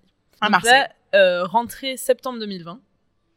Tu Euh, reviens sur ouais, les bancs de exactement. de- Je de reviens sur les bancs de l'école, tout à fait. Donc tu déménages à Marseille Je déménage à Marseille. Ouais. Ouais, ouais. J'avais refait les, j'avais fait l'été, la saison, en fait, à Aix. J'étais retournée travailler pour mes anciens patrons qui avaient ouvert une nouvelle affaire que j'ai, que j'ai du coup fait l'ouverture avec eux. Et euh, c'est très bien. Donc euh, après, je suis revenue sur Marseille. Euh, C'était convenu avec eux que en septembre, je repartais sur Marseille. Donc, euh, donc emménagement à Marseille, dans cette superbe ville. Et donc là, tu allais commencer ton, ton année, donc tu avais toujours euh, pu travailler. J'imagine que tu as peut-être euh, pu mettre un peu des sous de côté, mais t'as. hum, J'ai continué à travailler. T'as continué à travailler. Et pendant le Covid. Parce Ah oui, c'est toujours le pendant Covid. hein. En novembre, c'était encore le Ouais, il y a Covid. eu de nouveau des j'ai travaillé, j'ai été En femme plus, de la ménage. restauration euh, qui a été quand même Ben, bien impactée. fermé, bah, du coup, ouais. Donc j'ai fait un petit boulot de femme de ménage et j'ai travaillé chez Burger King. T'es euh, équipière chez Burger comment c'est comme ça qu'on appelle ça? Ouais, équipière. Équipière chez Burger King. Ton bébé BBA, BBA, BBA. il était, il était payant ou c'était un Oui, alternance oui, c'était payant. Ouais, c'était payant. Donc t'as pu euh, payer. t'as- 9500 euros euh, par an. Donc j'ai pris un crédit Ouais, étudiant t'as fait un prêt euh, quand même. à euh. taux zéro euh, d'ailleurs. Et euh, donc j'ai fait un prêt étudiant ouais, auprès de, du Crédit Agricole. Et euh... bah, super. Big up. le- Comment t'es arrivé à concilier tout ça? Non, ça va parce que du coup, c'était pas comme à la fac, euh, c'était et puis même là, c'était pas la restauration, c'était euh, soit je faisais des petits boulots de ménage, donc c'était pas non plus et puis Burger King pareil, c'était un petit contrat. Donc c'était pas non plus énorme, mais c'est vrai que moi ce Covid, il m'a vachement impacté parce que du coup mes boulots étudiants, c'était des boulots dans la restauration où du coup, j'ai pas pu euh, trop euh, faire ça, donc j'ai dû lier deux boulots. Puis en plus euh, pour vous le dire, je déteste faire le ménage alors euh, chez les autres faire ça chez les pire. autres encore pire et puis Burger King c'était pas ma passion non plus hein. mais euh, j'ai fait ça et en fait du coup euh, cette première année de Kedge je pense que je me suis pas trop épanouie non plus parce que c'était principalement en Et oui, à distanciel et donc euh, bon nous on paye quand même 9500 euros une école un campus qui est extraordinaire hein. c'est un campus euh, au Calanque euh, qui est une super infrastructure avec plein de choses euh, dont on peut bénéficier sur sur place dont on n'a pas pu bénéficier parce que c'était à distance quoi donc en plus après quand les cours en anglais parce qu'au début en fait t'as la moitié euh, de l'année en français pour commencer un peu à te familiariser avec les cours ce qui est plutôt bien et après tu passes en anglais donc des matières qui étaient super intéressantes genre interculturel Ouais, management plein de trucs que tu découvrais du Ouais. coup. ouais, ouais, franchement c'était quand même très très intéressant c'est Et revenir à l'école, bon, c'était un contexte particulier, mais euh, coup, ça t'a que ça a plu été moins brutal de faire passer par ce, ce, ce biais-là distanciel, même si c'était quand même euh, un peu moins euh, moins fun. Mais du coup, c'était quand même moins brutal parce que j'étais pas tous les jours euh, à l'école. Quoi. Mais j'y étais quelques fois et c'était quand même très sympa. T'as Mais j'ai senti gens un fossé énorme entre moi et les gens avec qui j'étais là-bas. De des gens qui, la plupart du temps, je suis désolée, mais tout le monde le sait, hein, les écoles de commerce, c'est un peu les fils à papa maman qui qui payent pour réussir un peu leurs études et euh, qui sont pas du tout investis dans leurs études hein, parce que c'est pas eux qui payent 10 000 euros de leur poche donc euh, qui, qui s'investissent ou pas euh, c'est pas sur leur, les épaules que ça porte quoi. Ça se porte Donc euh, voilà, j'ai un peu ce fossé là et puis euh, puis ils étaient quand même beaucoup plus jeunes aussi et moi je pense que j'ai j'étais Ouais, puis déjà toi, vécu pas mal de trucs euh, Mm. déjà en plus de ton grand âge. mon, mon entourage, ils ont tous, en- ils avaient tous déjà entre 25 et 30 ans. J'ai rencontré quelques personnes très cool hein, qui, qui, qui se Ouais, démarquaient tu un petit peu. sentais pas à 100% euh, en Ah, adéquation. Du coup, pas du tout investi dans ma vie étudiante, encore moins que la première fois. J'avais été un petit peu intéressée à une association de vin. Ça s'appelait Bacchus d'ailleurs, je crois. Et puis finalement, je suis pas allée au bout parce que pareil, j'avais fait une soirée un peu étudiante et puis euh, ouais, je ça te pas, correspondait pas. j'ai quasiment jamais fait de soirée étudiante en fait, de, même à la fac, j'en ai pas trop fait. Donc du coup voilà, je vis cette année de de, de première année d'école de commerce où j'aime quand même bien mes cours, hein, c'était quand même super intéressant. Donc je fais ma deuxième année puisque je passe la première année au main. succès. Et euh, deuxième année en fait c'est six mois de cours et six mois de stage. Et là la deuxième année c'était beaucoup plus en présentiel déjà, donc euh, cool. Pas mal d'intervenants intéressants parce que c'est principalement des intervenants en fait. C'est pas beaucoup de professeurs. Donc il y avait beaucoup, il y avait des Allemands, des, Ouais, euh, des euh, gens d'Amérique latine, euh, il y avait plein de gens un petit peu de partout dans le monde, des personnes qui en fait avaient un métier, euh, par exemple, je sais pas, économiste ou euh, le mec était, euh, je ne sais pas, enfin il y a plein de métiers comme ça et en fait eux ces gens-là qui étaient pointus dans leur métier venaient euh, à un parcours de leur vie et du moins enseigner euh, leurs expériences quoi. Donc c'était peut-être un peu moins euh, soporifique qu'un cours euh, vraiment où le mec récite son livre quoi, un peu plus comme à l'école à l'époque. Là, c'est des gens qui étaient bien plus passionnés par, euh, par les matières qu'ils enseignaient. Donc, franchement, la qualité des cours était franchement plutôt cool. Ouais, tu t'es pas dit euh, que t'avais fait un mauvais in- investissement, quoi. Sur le coup, non, pas Ouais. du tout. Pas maintenant non plus, hein, mais c'est juste que maintenant, c'est un peu... Euh... Alors, jeter l'argent par la fenêtre. Non, bah écoute, ça t'a appris des non, choses. ça hein. m'a appris pas mal de choses. Et puis, on avait des cours euh, pour développer nos comptes LinkedIn. On avait des cours euh, sur vraiment pas mal de choses. C'est super enrichissant. Donc là, tu fais un stage, tu choisis quoi comme. euh, Euh, marketing. Marketing, du coup, dans une boîte euh, pas très loin de Marseille. J'ai trouvé ce boulot avec une copine euh, qui m'a recommandé. Et du coup, voilà, il cherchait, euh, il cherchait justement un stagiaire à ce moment-là en marketing. Et du coup, euh, c'était parti pour moi. C'était toi, ouais. Et c'était bien ce stage? Ouais, c'était un stage super intéressant. En fait, dans cette boîte-là, ils avaient pas développé du tout la partie marketing communication. Ils voulaient faire une création de poste, mais avant de faire une création de poste, ils se sont dit, on prend un stagiaire pour voir un petit peu comment on peut déjà commencer à développer tout ça. Donc trop cool pour toi, t'avais tout à construire, quoi. Bon, cool, mais pas très accompagné parce que du coup, j'étais plus en communication avec le siège à Paris, où il y avait la responsable du coup marketing qui, est- qui était là-bas. Mais moi, sur ma partie euh, donc sud-est, j'étais toute seule quoi. Heureusement qu'il t'avait choisi toi et pas Mhm. quelqu'un d'autre. Hein. Non, en vrai, ça s'est super bien passé. J'ai euh, organisé aussi des portes ouvertes euh, qui sont super bien passées. J'ai développé pas mal de choses là-bas. Donc, c'était euh, très, très enrichissant. Et à la suite de ça, finalement, du coup, ils me disent, Elise, euh, bah, nous, on aimerait bien te garder avec, avec nous. Donc, euh, on peut créer le poste pour toi. Enfin, c'est toi qu'on veut, quoi. Moi, je suis là du haut de mes 22 ans, euh, sans vraiment de, de diplôme, hein, parce qu'en vrai, j'en avais pas vraiment. À ce moment-là, tu cumulais plus avec la restauration à côté. si, ah oui, toujours. toujours. Bah oui, parce que j'étais en stage, j'étais payée, T'es pas payé, euh, ouais, 400 ouais. balles, ou je sais combien j'étais payée. cacahuètes. Donc si si, en plus c'était d'autant plus dur parce que euh, C'est je- des horaires. euh, ah ouais là c'était des horaires de bureau, c'était du 8h 17h. J'étais fatiguée par moment parce que euh, le rythme était je travaillais tous les week-ends du coup et toute la semaine quoi, j'avais pas de jour de repos. Et ça ils ont été super cool avec moi parce que euh, même à la fin de mon stage avec l'événement que j'avais fait, tout ça, ils m'avaient donné une prime ou en plus de mon salaire parce que j'avais eu un super investissement. Donc euh, du coup ce stage se finit, il me propose ça, je me dis putain qu'est-ce que je fais? Euh, J'étais censée partir à l'étranger l'année d'après avec, euh, Avec l'école. mon école. Et j'avais des gens dans ma classe qui faisaient des césures et pas mal de gens autour de moi qui avaient déjà fait des césures. Je me dis qu'est-ce que je fais? Est-ce que je continue? Peut-être de m'enrichir euh, au niveau entrepreneurial, d'être dans une entreprise, d'avoir une chance comme celle-ci Et je fais un an avec eux. Donc je fais ce choix-là et je choisis de faire une césure du coup avec Cage qui est gratuite. La césure est gratuite. Je crois que c'est pas gratuit dans toutes les écoles. Non, non, je crois pas. Euh, la césure, du coup, c'est vous, vous mettez vos études en pause pendant un an ou, plus. Des fois, ça dure que six mois ou moins, je veux dire, pour faire, euh, bah, pour avoir une expérience. Après, ça peut être entrepreneurial, euh, associatif, euh, un voyage. Enfin, je crois qu'il faut quand même minimum faire euh, quatre mois de stage. Il y a des conditions particulières. Bon, en tout cas, moi, j'avais, j'étais, j'avais parlé du coup de cette proposition-là avec euh, avec des, des, des gens de chez Kedge hein, que j'avais eu par mail et, quand j'avais le droit de faire cette césure-là, du moins, et euh, qui était gratuite. Donc là, tu te lances. Donc là, je Tu me lance, signes. je signe un contrat de travail et euh, super poste. Et donc, euh, bon, tout ça se passe. euh, et finalement, il s'avère que la, la- le poste qu'on me confie, euh, il n'y avait pas assez de charge de travail pour la partie marketing, donc on rajoute une casquette d'assistante commerciale. Et c'était très très bureautique euh, beaucoup de paperasse beaucoup de dossiers à gérer et ouais tu découvres en fait une autre réalité euh, ouais. que t'avais pas trop bon j'avais cet aspect bureautique là aussi déjà au début mais euh, c'était plus l'aspect stagiaire. Et je me dis putain mais en fait ça me correspond pas du tout quoi. Et je, les mois passés et même mon entourage me le disait j'étais de moins en moins épanouie j'étais de plus en plus aigrie de cette vie là je, me rends compte que c'est pas du tout ce que je veux que je veux pas du tout passer ma vie dans un bureau que je vois même pas qu'est-ce qui pourrait déboucher de ces études-là que j'ai envie de faire, quoi, parce que je, j'ai, ouais, plus envie. plus envie de travailler dans une boîte, j'ai plus envie de faire tout ça, et j'ai continué pendant tout ce temps de, de faire des petits extras pour dépanner des copains à droite à gauche. Euh, ce truc-là, quand même. Euh. Et en fait, plus je continuais dans ce, ce, ce, ce boulot-là, et plus quand j'allais travailler, j'étais angoissée, et je me rendais compte que je me sentais pas bien à cet endroit-là, quoi, et que c'était un, pas un calvaire, mais que c'était, quelque chose de contrainte de venir travailler, quelque chose qui me rendait pas bien. Et j'avais qu'une envie, c'était que ça s'arrête, quoi. Alors que quand j'ai fait la restauration, euh, c'était très dur. Hein. J'ai déjà fait 70 heures semaine. Euh, c'était euh, c'était très très dur. Mais j'ai des fois j'allais un peu reculons parce que j'étais fatiguée. Mais par contre, quand j'y étais, j'étais jamais euh, malheureuse, quoi. Je ouais, ça. Putain, oh là mais quelle horreur quoi. Ouais, je vais faire ça toute ma vie au monde. Ouais, non non, c'était toujours un plaisir quand même d'avoir euh, ces échanges là avec les gens et d'avoir enfin de, de, vivre ce service là. Bon, il y a des jours où t'en as marre, mais euh, j'avais jamais ressenti ce que j'ai ressenti là ce, cette période là de ma vie du moins. Et donc mm, là, c'est la nouvelle année qui arrive, euh, donc c'était là en 2022. Je me dis mais non, je veux pas cette vie là. Nouvelle année, nouvelle résolution, on pense à plein de choses.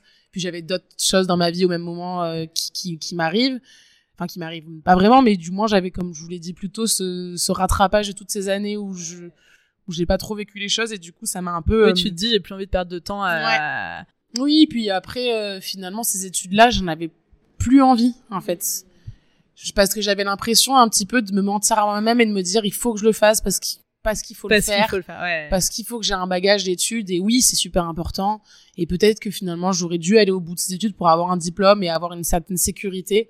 Mais en même temps aujourd'hui je suis déjà... en train de perdre de l'argent et des années c'est-à-dire que j'allais réinvestir encore 20 000 euros de ma poche pour euh, faire des études auxquelles derrière les débouchés je sais que ça serait pas ça quoi je sais que ce que j'ai envie de faire du coup c'était la restauration et c'était ce qui m'animait et qui me rendait heureuse. Et tout le monde me le disait tous mes plus proches amis les gens qui me voyaient dans ce milieu là me voyais beaucoup plus rayonner dans dans dans, dans cette euh, dans cet emploi là et entre temps en plus je l'ai pas dit mais c'est vrai j'ai oublié. J'ai été directrice d'un restaurant sur Aix-en-Provence j'avais oublié. Euh, pendant une saison aussi. ça. rien que ça. Dixit ouais. la, dame faisait un, euh, un bébé un stage un CDD mais elle était directrice ouais, ouais j'ai été euh, pendant euh, du coup 4 5 mois c'était j'avais pareil ils savaient que j'avais mes études ben, je crois que c'était entre ma première et ma deuxième année et tu nous parles de flemme d'Élise Ouais. Non, mais c'est pas là, j'étais pas bien dans la restauration. Je bossais parce que t'aimais ça, c'est pas pareil quand même. C'était pas une grosse structure, mais j'étais directrice, j'avais quelques employés euh, quand même. Euh, bah, à ta charge. Une, une et donc c'était super intéressant et j'en ai pas parlé, mais euh, c'était euh, du coup toute cette partie qui était beaucoup plus à responsabilité de gérer des stocks, gérer une caisse, gérer des employés, un planning, ouais, la négociation sur avec les fournisseurs. Ça a été trop trop trop cool et j'ai adoré ça. Et puis je pense que j'ai plutôt été bonne dans la matière. Et, et donc après j'ai repris ma deuxième année. J'avais oublié de préciser ce parcours qui n'est pas, euh, pas des moindres. Ouais, t'avais oublié de préciser ce truc qui est quand même euh, assez cool. De ouf. Et euh, bon, du coup, voilà, euh, je me retrouve dans cette boîte-là, pas du tout épanouie, et je me dis, c'est la restauration, arrête de te voler la face. Et euh, je suis peut-être peut-être très jeune, j'ai 23 ans, mais je sais que je veux mon restaurant, donc aujourd'hui, je vais me donner les moyens d'avoir mon restaurant. Donc voilà où je me retrouve. Et donc ça, c'était en janvier? Ouais, janvier, donc je pose mon préavis et j'ai arrêté en février. Bah là, on est le 3 avril quand on se parle. Donc c'est tout récent, ça fait un mois. Ouais, ça fait un peu, un peu plus d'un mois. T'as soufflé un peu, j'espère quand même après tout ça. J'ai soufflé un peu, bon après entre temps je me suis cassé le pied. Donc tu t'es fait, t'as soufflé contrainte. de façon contrainte, j'étais obligée un peu de souffler. Mais oui, j'ai soufflé, euh, j'ai repris un peu la restauration du coup depuis, et j'ai du coup été très vite très sûre de ma décision et. Euh... Et j'espère que tu regrettes pas. Pas du tout, non, j'ai aucun regret. Il faut pas j'ai vécu cette expérience-là qui a été parfois difficile parce que vraiment j'ai eu une période où j'étais vraiment pas du tout épanouie dans ce système-là.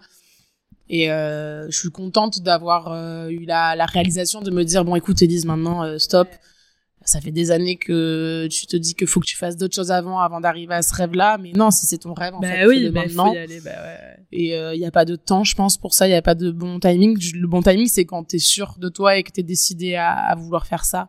Après c'est quand même toujours stressant. Et puis de se dire Bien que j'ai déjà quand même investi deux années et de la de et de, l'argent du temps de- l'argent dans ces dans ces études là Mm. Ouais, c'est courageux, quand même de franchement. se dire euh, putain euh, tu tiens un trait sur un truc euh, voilà quoi la certitude derrière elle est, elle est elle est elle est réelle elle est là elle est ancrée du coup euh, j'ai pas j'ai pas du tout de regrets je suis super contente là je vais tout mettre en place pour euh, du coup accomplir mon rêve Tu vas ouvrir ton resto, t'es en train de nous dire ouais ça, là. je veux ouvrir À mon Marseille, à Aix j'ai pas, encore de secteur euh, défini Ah là là, mais tu nous dis, hein. moi je vais être là pour l'inauguration. Voilà Ça c'est ouf. Mais en même temps, Elise, enfin, je te vois tellement là-dedans. Enfin, on s'est un peu perdu de vue ces dernières années et tout, mais tu vois, euh, les premières années d'études sup et tout, mais pff, nous on se disait toutes, enfin du coup cette fameuse bande de copines euh, du collège, mais Elise, mais cette bosseuse là, mais euh, bien sûr que c'est la restauration qui est faite pour elle, tu vois, qui est fait pour elle, je sais pas comment on dit. Ouais, ouais, après, euh, c'est vrai que j'ai toujours été une vraie bosseuse. Il y a plein de gens Ah qui bah, m'ont toujours dit ça. Et, mais comme tu l'as dit plus tôt, c'était pas du tout une contrainte. Enfin, j'ai des fois où j'en voulais un peu à la vie de me dire putain, et pourquoi moi je peux pas juste Ouais, me reposer sur mes lauriers. et, euh, Mais en même mes temps, euh, études. ouais, mais tu vois, est-ce que t'as pas plus de mérite? Bah, ouais, mais je pense que surtout, du coup, ça m'a amené, euh, la vie, du coup, m'a, m'a, m'a, m'a amené elle-même à quelque chose que j'avais envie de faire, tu vois, mal- malgré moi, parce que bien sûr que j'aurais peut-être préféré à l'époque de pas avoir besoin de travailler pour payer mes études, mais euh, ça m'a amené vers une voie où je suis super épanouie et j'adore ça. Et en plus, euh, je- du coup, j'ai beaucoup d'entourage qui sont dans ce milieu-là, donc ça m'a apporté aussi plein de connaissances. Et bon, euh, pareil, j'ai ma meilleure amie qui vient d'ouvrir son restaurant, ça, Ça, cartonne et, et elle m'a dit, bah, écoute, quand ça sera le tien, mais je te donnerai tous les bons conseils et je serai là avec toi. Et Ouais, c'est trop bien. Puis en fait, le fait d'avoir euh, d'avoir trouvé cette euh, ce premier petit job qui t'a ensuite ouvert les portes de, de la suite de de ça de tout ça, ça t'a créé un réseau de ouf. hein. et ça, c'est carrément, et puis même les aussi. patrons avec qui j'ai bossé, c'était des, des, des mecs super. euh, enfin, des fois, tu peux toujours tomber sur des patrons un peu euh, pas trop rigolos et tout. Et moi, pour le coup, euh, franchement, j'ai été chanceuse qui ont toujours eu beaucoup de reconnaissance. Parce que tu te tu t'y donnais, tu vois. Ouais. Ça aurait pas été la même chose si tu. Ouais, si mais t'as certains endroits où tu te... Bon, après, même Oui, si ça arrive aussi, sûr. tu te donnes et on profite un petit Bah, peu de, ouais. de, de tout ce que tu donnes, mais bon, je pense que ça a été aussi le cas. Ils ont profité aussi du fait qu'une petite jeunette euh, endosse des responsabilités qu'elle n'aurait pas dû, tu vois, à certains moments, mais, mais moi, j'en suis reconnaissante parce que ça m'a apporté plein de choses et plein d'expériences. Mais euh, j'ai quand même eu beaucoup de reconnaissance hein, de, Bah, de, de écoute, ces euh, Tu le patrons-là. et tu le mérites Et toujours. euh, du coup, je pense que j'ai toujours leur, parce que j'ai toujours beaucoup de contact avec ces gens-là, donc euh, demain, même si j'ouvre quelque chose, je pense qu'ils seront toujours très présents pour moi, pour m'épauler, pour me guider. Donc, euh, je me sens pas effrayée à l'idée de faire ça. Aujourd'hui, c'est juste le- La l'apport suite euh, logique. pécunier quand même que je dois Ouais. construire. Hein. On n'ouvre pas un restaurant avec euh, de bonbons. Ouais. Et donc, je vais tout faire pour ça. Donc, euh, voilà. Eh ben écoute, euh, j'ai hâte de suivre euh, la suite. Mhm, euh, de venir de- goûter mes petits Ouais, plats. je ferai une annonce sur mon, mon podcast pour t'envoyer tous les Ouais. auditeurs. Allez, ça va nickel. Enfin, en fait, je dis ça à tout le monde, mais c'est vrai. Enfin, franchement, waouh, quoi, tu vois, tout ce que t'as fait. Il y a pas, comme tu dis, quelqu'un qui a plus ou moins de mérite ou quoi. Mais tu fais partie de ces rares personnes qui se sont sorties les doigts du cul, Elise. Ouais. T'as un mérite de fou et euh, et t'as trouvé ta voie, t'as trouvé ta passion et genre maintenant, euh, t'as qu'une chose à faire, c'est l'exploiter à fond, quoi. Et, et c'est génial, franchement. Et, et ton parcours, euh, ben ouais, il est décousu, euh, il est comme il est, mais il t'a appris tellement de trucs et au final, tu vois, comme tu le dis, t'en es là parce que t'as vécu tout ça aussi. C'est pas d'un coup. C'est j'ai pas du tout de regrets et euh, j'estime pas avoir perdu du temps. Au contraire, je pense que je suis même en avance sur plein Ah de gens bah, qui ouais. savent pas encore À peut-être. 23 ans, t'en connais beaucoup des gens qui veulent ouvrir leur resto. euh. Ouais, et puis euh, je me dis pas que ça sera là dans l'année qui suit, peut-être que ça sera dans un an, ou je, je, je sais pas, peut-être qu'il faut encore que je que mon bagage dans, dans ce milieu-là se construise encore plus, mais mais je pense que je suis chance, chanceuse de, m'être trouvée sur cette partie-là parce que c'est un stress qui est tellement grand. Surtout aujourd'hui, je trouve que la, période dans laquelle on vit, la société dans laquelle on vit pour les jeunes, elle est super stressante. Même tout ce Covid, je pense que ça a vachement influencé toute cette période-là. Et euh, on est tous un peu perdus. J'ai ressenti que beaucoup de gens autour de moi étaient vachement perdus cette année euh, qui est passée. Et j'avais beaucoup de gens qui se confiaient à moi aussi en me disant, mais je sais pas trop ce que je veux faire, je sais pas trop si je suis épanouie dans ce que je fais, et qui se remettaient un peu en question, ou qui essaient de trouver d'autres voies. Et j'ai des amis qui ont 30 ans aujourd'hui et qui se lancent à peine dans leur projet. Et c'est vrai, euh, qui se sont dis, même pas encore lancés, d'âge. hein, il y en a oui, aussi, oui, il hein. y a pas d'âge. Il y a des gens, euh, euh, je le dis dans mon intro, mais t'as des gens à, à 40, à 50 ans, ils vont trouver leur voie. Et, et toi, t'imagines, t'as 23 ans, tu, tu l'as déjà trouvé. C'est, c'est comme tu dis, c'est une chance. Et, mais aussi, t'as, c'est ça t'est pas tombé dessus non plus. Tu t'es donné les moyens Oui, et sûr. tu t'es bougé et c'est pas en, tu vois, tu serais pas resté euh, à ta fac à te morfondre euh, sur les bancs de ta L1, euh, ta, ta cinquième 15. L1, que t'aurais trouvé ça. Tu vois, c'est aussi parce que tu as mis du tien, qu'au début c'était un job, ben voilà, fallait payer les études et au final, ben ça s'est transformé en autre chose. Mais non, franchement, c'est top. Non, donc je- j'encourage tous ces gens qui sont un petit peu perdus et qui passent par cette phase-là où je pense on passe tous, peut-être beaucoup plus nos générations que celles d'avant, parce que euh, justement il y a tous ces champs des possibilités qui s'ouvrent à nous et puis il y a tous les enjeux qui arrivent, économiques, écologiques, qui font que ça nous influence aussi, hein, euh, parce que c'est stressant aussi hein, de, de de pas trop savoir euh, comment on va gagner notre vie et on a quand même envie de bien gagner notre vie parce que vu dans le monde dans lequel on vit c'est important mais à la fois du coup il y a peut-être des passions qui nous font envie qui sont peut-être moins enrichissantes en termes de de- d'argent. Donc on se dit bah non faudrait peut-être que je tape un truc plus haut même si ça me plaît moins. Mais en fait je pense que justement cette valeur là de enfin ce bonheur là la question que tu me posais au tout début peut-être que finalement c'est pas que dans le fait d'avoir euh, Un beau une paye salaire. énorme à la fin du mois c'est plus ce qu'on va en faire de cette paye là et, Et dans l'épanouissement au quotidien, Ouais. parce que c'est bien beau d'avoir un beau salaire, mais tous les matins, quand faut se réveiller et Ah aller ouais. travailler, si t'as la boule au ventre, c'est pas une vie, quoi. mais pas du tout. On les connaît tous, ces gens-là, on les voit tous au quotidien dans n'importe quel boulot, ces gens qui sont un peu aigris de la vie, qui, on, ça se voit qu'ils aiment pas leur boulot, et quand ils rentrent chez eux, ils doivent pas être très heureux non plus, parce que si tu passes à, la plupart de ta vie à ton boulot, quoi, tu vois. Et de plus en plus, hein. ça ne doit pas aller en s'arrangeant, cette histoire.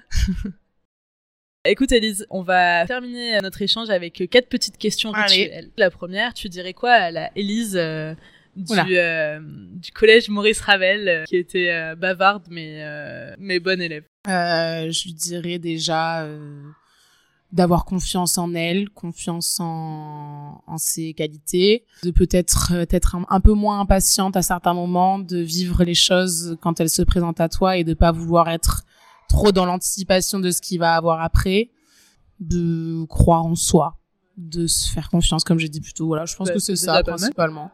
J'avais une autre question. Est-ce qu'il y a quelqu'un qui a inspiré ton parcours, que ça soit, tu vois, euh, dans des petites classes ou même plus tard, là, comme tu disais, tes patrons, euh, euh, un prof, quelqu'un de ta famille, un ami, Je pense que c'est la, la multi, enfin, une multitude de, de, ouais, de d'échanges, de personnes, d'interactions, de que ça soit avec des amis, sa famille. Mais euh, je vais du coup faire un petit peu pour chaque chaque secteur, enfin chaque secteur. Je dirais que ma famille, ma mère a été l'un des plus grands moteurs du coup de, dans ma vie parce qu'elle m'a tout donné, elle a tout fait pour que que je m'épanouisse. Donc ça, je la remercie beaucoup, sans sans jamais aucun jugement et toujours en me soutenant. Donc il y a ce, ce facteur familial, ma maman, mes amis, que ça soit de quand j'étais plus jeune au collège, lycée, qui m'ont toujours poussé vers le haut et même encore aujourd'hui du coup mon cercle d'amis qui qui pareil croit en moi qui m'accompagne dans mes projets dans mes envies euh, tout en me remettant des fois les pieds sur terre en me disant Elise voilà euh, tu vas pas tout faire d'un coup parce que du coup c'est vrai que des fois je suis un peu impatiente et j'ai envie d'avoir tout d'un coup et euh, donc voilà donc ces deux ces deux ces deux facteurs là mes amis et puis ma, ma famille mes proches quoi puis euh, les relations amoureuses aussi qui qu'on vit euh, qui, qui, qui sont positives. Hein. C'est important d'avoir quelqu'un dans sa vie qui te soutient, qui te pousse vers le haut et qui te qui t'entraîne à vivre tes rêves aussi quoi. Bah écoute, on les en remercie tous parce qu'ils ont contribué à cette belle dame que t'es aujourd'hui. C'est gentil. Euh, ça c'est pareil, c'est un truc difficile à choisir. C'est quoi la plus grande opportunité que t'aies pu avoir euh, jusqu'à aujourd'hui? Mais je dirais vraiment les prémices de tout ça, les prémices de cette restauration, de cette entrée dans ce milieu-là, c'était vraiment ce bar à vin, le petit baron. Parce que je, c'est cet endroit qui a construit aussi toute ma passion, parce que à chaque fois que j'y retourne et que je vois ça, même je rêverais de racheter cet endroit. Honnêtement. hein. ouais, On ouais, on sait pas du tout. Ouais, On sait tu pas finiras ta vie là peut-être. parce que c'est vraiment l'endroit où j'ai construit tout, toute cette passion, tout cet amour pour ce métier-là et, et, et pour tout ce qui, euh, ce qu'il en ressort. Donc je dirais euh, que ma plus belle opportunité, c'est d'avoir été prise ce jour-là dans ce restaurant-là. Après j'ai vécu d'autres opportunités très cool comme ce départ à Londres, mais euh, mais sans cette première opportunité dans ce restaurant-là, j'aurais jamais rencontré ces gens-là. Donc je pense qu'il faut penser au tout début. Mais c'est clair, c'est souvent c'est le premier truc qui enclenche. Enfin, en fait, c'est Mm. tout est un peu un, un enchaînement. Ah mais euh, la euh, visite est une succession de choix. Très bien dit. Ma dernière question, on y arrive. Qui est-ce que tu aimerais entendre euh, parler dans ce podcast? Euh, ben, je dirais peut-être euh, ma meilleure amie, du coup Jeanne, qui euh, aujourd'hui a son restaurant, mais qui est passée par un parcours. Elle a fait des études euh, dans la com, elle a fait plein de, pas mal de choses. Vraiment un parcours qui est très divers. Que, puis c'est une femme qui aujourd'hui est passée par des moments très durs et qui est sûre d'elle et très très épanouie dans ce qu'elle fait aussi. Et puis après, elle a d'autres projets derrière. Donc c'est pas non, même, Ça même pas une finalité en plus ce restaurant-là. Elle a envie de faire d'autres choses après ça. Mais euh, c'est un parcours qui était super intéressant et une femme quand on a posé la question tout à l'heure, j'ai pensé aussi à elle dans ces gens-là qui m'ont Beaucoup qui m'ont beaucoup inspiré. C'est euh, c'est aussi une de ces personnes-là. Donc euh, peut-être elle. Eh ben écoute Jeanne, euh, un jour peut-être que, que Peut-être. tu viendras et que je te poserai toutes ces questions-là. Bah écoute Elise, ça y est, on est arrivé au bout, au bout de cette heure et demie presque de discussion.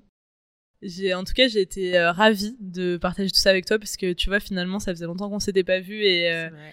Comme euh, je pense euh, tout le monde l'a compris maintenant, mais t'as toujours été une bosseuse et ça, il n'y a pas de secret quand on travaille, bah, on arrive à ses fins. C'est vrai. hein. Et, C'est euh, bête cette phrase, on nous l'a dit souvent quand on est plus jeune, mais et on la comprend pas forcément Ouais. jusqu'à jusqu'à jusqu'à ce qu'on le mette en pratique. J'espère que que t'es fier de tout ça, de tout ce que t'as déjà accompli. Mhm. Et c'est que le début de de la suite, quoi. J'ai envie de dire. Maintenant, j'ai hâte. euh, j'ai hâte de. Peut-être que la prochaine fois que je vous parlerai, j'aurai un nouveau rêve. Je ne sais pas. Ouais, peut-être. Mais Il il faudrait qu'on en tout cas, refasse faut ça. pas s'arrêter. euh, Ouais. C'est vrai qu'il faudrait faire un petit. euh, Ouais. Que sont-ils devenus? Que sont-ils devenus? Ça va devenir une Ça télé-réalité, cool. le bordel. Mais euh, je pense qu'il faut pas ça. En fait, comme on parlait de choix tout à l'heure, et on, des fois on a peur de prendre certains choix parce que du coup, justement, ces choix-là entraînent d'autres conséquences. Mais je pense qu'il faut pas avoir peur de prendre des choix. Même faut pas avoir peur de se tromper, faut pas avoir peur de, de changer de voie. Et euh, comme euh, Juliette l'a dit, quand a partir du moment où t'es bosseur et que t'as envie de réussir ces choses-là, que que demain t'as envie de faire quelque chose et après autre chose, dans, tout cas, dans tous les cas, c'est la volonté que tu vas y mettre dedans et ton envie d'y réussir qui, qui va tout donner. Donc euh, donc voilà. C'est clair. Bah écoute, c'était un beau mot de la fin. Écoutez-vous. Ouais, écoutez-vous, ayez confiance en vous et se tromper, ça permet euh, de d'affiner, euh, de, de mieux se connaître et euh, souvent de rebondir euh, encore plus loin. Donc n'hésitez pas à vous tromper, à rater. Et puis des fois, il y a des choses qui se font pas pour de certaines raisons aussi. Ouais. Il y a des choses qui, qui, qui marchent pas parce que derrière, il y a Ouais. des plus belles choses qui s'ouvrent à vous. ça. Donc, Et il y a des moments aussi. abattre. Quoi. euh, Pardon, mais il y a- il y, a des moments aussi où tout, où- enfin, ou plutôt rien va marcher, Mm. comme il y a des moments où tout va marcher, et ça, c'est un peu le, le miracle de la vie. Mais c'est même la vie, tout simplement. C'est la vie. Il y a Il y des a hauts, des il y a des bas. Et puis, s'il y avait que des hauts, on se rendrait pas compte de ces hauts-là. Enfin, s'il y avait pas de bas pour qu'on s'en rende compte, quoi. Mais donc, euh, il- la vie est faite de ça et il faut, faut dealer avec Ouais, ces il choses-là. faut dealer, ouais. bah écoute, Elise, euh, merci. Et Merci euh, j'espère que ce- je te souhaite plein de réussite. En tout cas. Merci. À tous de nous avoir écoutés. J'espère que ce témoignage vous aura plu. Je vous donne rendez-vous dans 15 jours. Et d'ici là, bossez comme des boss.